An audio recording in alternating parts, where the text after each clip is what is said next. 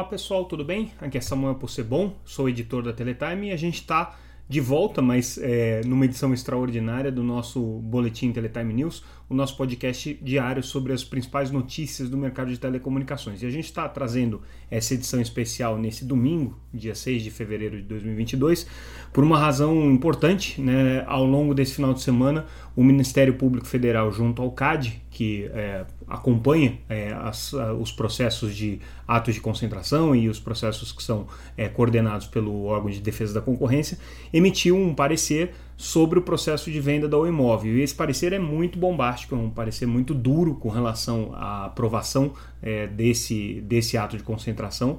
Basicamente, o que o Ministério Público, junto ao CAD, é, recomenda é que o CAD não aprove a operação. Então, é, eles estão indicando ali que o CAD deveria é, rejeitar né, o ato é, de concentração e, portanto, a o imóvel não poderia ser vendida para suas concorrentes TIM, Claro e Vivo. É, e a razão para isso, segundo o parecer do Ministério Público, é que é, esse ato de concentração vai gerar uma concentração excessiva no, no, no mercado de espectro, o que fecharia o, o, o mercado para novos potenciais entrantes e tornaria o, o setor móvel no Brasil ainda mais concentrado. Bom, é, as implicações disso são imensas, caso, obviamente, o CAD, que vai ter a sua reunião no dia 9 para avaliar é, esse caso especificamente, acate o encaminhamento sugerido aí pelo Ministério Público Federal. Lembrando que ele não é vinculativo, ou seja, né, os conselheiros do CAD vão ter liberdade para julgar da maneira como acharem mais conveniente, mas não, é inegável que um parecer com, essa, com esse tipo de é, recomendação tem um peso muito grande.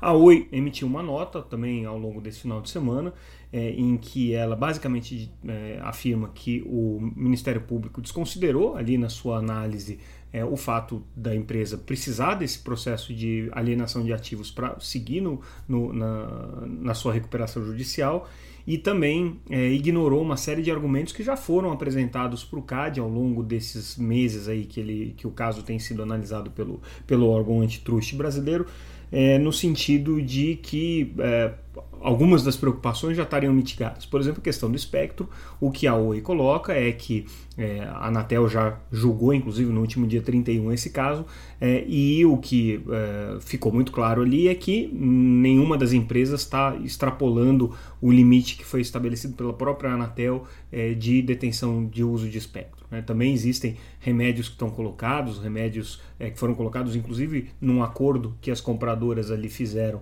junto ao CAD para que é, o, o, as frequências que não fossem utilizadas pudessem ser utilizadas por outros concorrentes. Também existe a obrigatoriedade de roaming, existem algumas medidas que já estão sendo tomadas e o que a Oi coloca na sua nota é que justamente nada disso foi considerado pelo Ministério Público e por essa razão mesmo é, eles entendem que é uma manifestação falha e que poderia ter sido é, mais bem elaborada. A Vivo também se manifestou, disse que tomou todas as medidas é, possíveis, inclusive é, já, já é, é, esclareceu ao CAD todos os pontos que estão hoje sendo manifestados como motivos de preocupação pelo Ministério Público.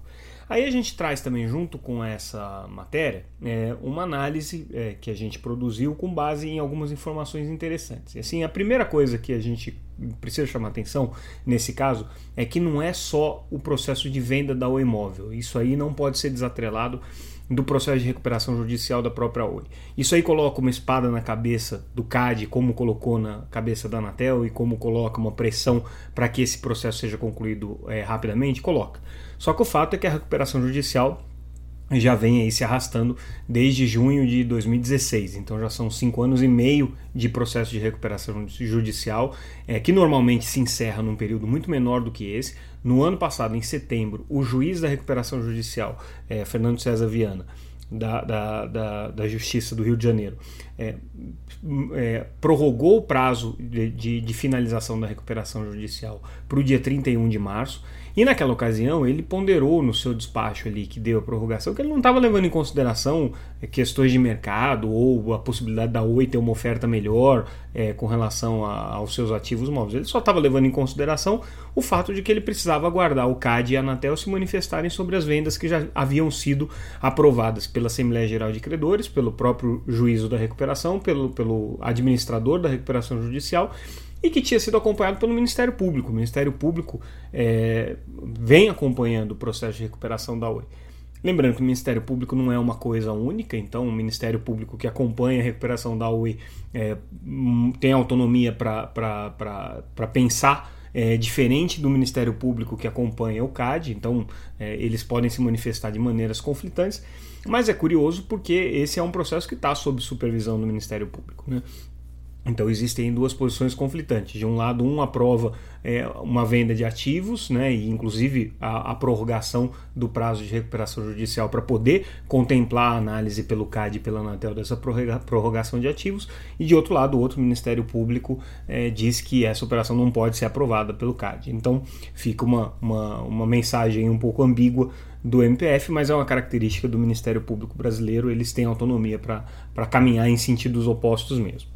É, bom, o fato é que se a operação não for é, aprovada, a gente lança pergunta sobre quais seriam as consequências disso, porque a gente conversou com gente da Anatel, com os próprios é, executivos que estão envolvidos aí nesse processo, das compradoras, das vendedoras, e também com algumas empresas é, que não têm interesse direto na venda do imóvel, pelo contrário, estão é, interessadas aí que ela é, é, sofra é, algumas, alguns remédios estruturais para que sobrem ativos, sobrem alguns ativos é, é para que poderiam ser redistribuídos. E o que a gente tem ouvido assim é que o cenário fica muito incerto e muito nebuloso caso essa venda do imóvel tenha que ser rediscutida, porque tem o prazo da recuperação judicial que precisaria ser prorrogado, isso aí tem que combinar com o juiz antes, não é uma coisa que se possa, pode fazer de qualquer maneira.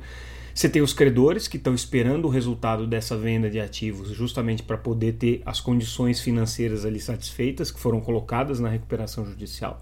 Então eles vão ter que aprovar novamente esse processo numa assembleia de credores. Isso aí toma um prazo, são meses e meses de trabalho.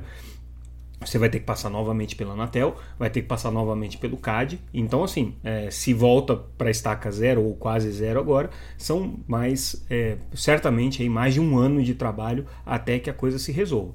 O que, que acontece durante esse período?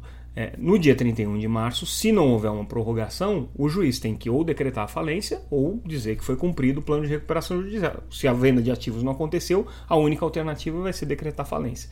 Decretando a falência da empresa, o que, que acontece? Certamente os clientes da Oi, que hoje são 41 milhões de clientes só na móvel, vão procurar outras alternativas, vão migrar para as operadoras que já estão aí, para as, as três operadoras é, nacionais e eventualmente para Algar e alguma MVNO no meio do processo. Mas é, as, as alternativas são as mesmas das empresas que estão comprando o imóvel agora. É, vai dar tempo para um novo player entrar, os players que estão é, agora buscando aí se, se consolidar no mercado de 5G, como a Copel Telecom, que tem dito que tem interesse em alguns ativos, a Brisanet, a Unifique, né? alguns atores que, que apareceram nesse processo de leilão de 5G vão estar prontos né, para é, assumir o imóvel é, caso a empresa vá à falência ou assumir os clientes. A gente não sabe, a Anatel vai ter que, de qualquer maneira, relicitar o espectro. Então, assim, é uma complexidade imensa caso esse assunto vá ser rediscutido do ponto de vista de quem vai ser o comprador do imóvel, que a gente entra num, num terreno aí de muita incerteza.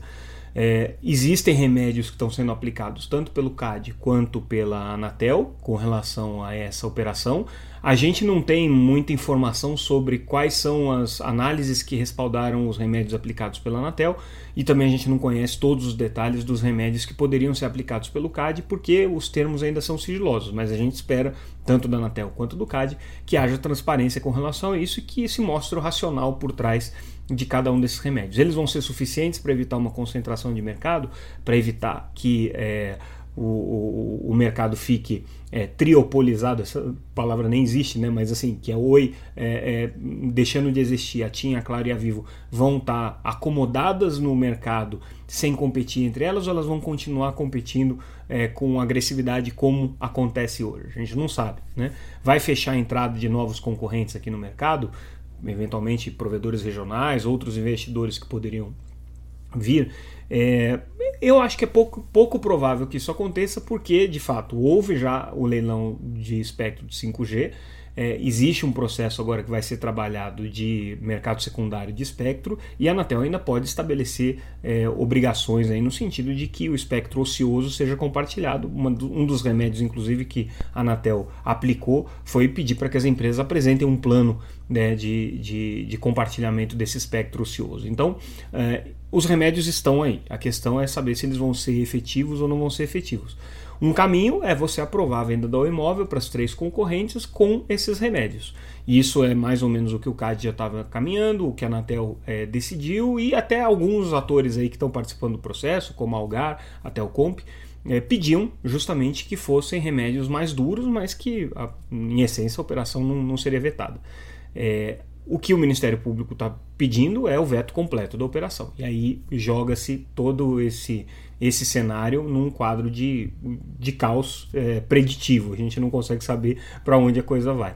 Mas enfim, é, essa foi a novidade do final de semana. Então a gente fica por aqui. Essa análise e as notícias, inclusive o parecer do Ministério Público, estão disponíveis lá no site da Teletime. Entrem lá www.teletime.com.br, gratuito. Inscrevam-se também para receber a nossa newsletter. Ao longo dessa semana, a gente certamente vai sair com mais informações sobre esse caso. Lembrando que o, o, o julgamento está marcado para essa semana, então a gente vai acompanhar isso aí atentamente. É isso, pessoal. Ficamos por aqui. Obrigado pela audiência nesse domingo. Boa semana para todo mundo. Até mais.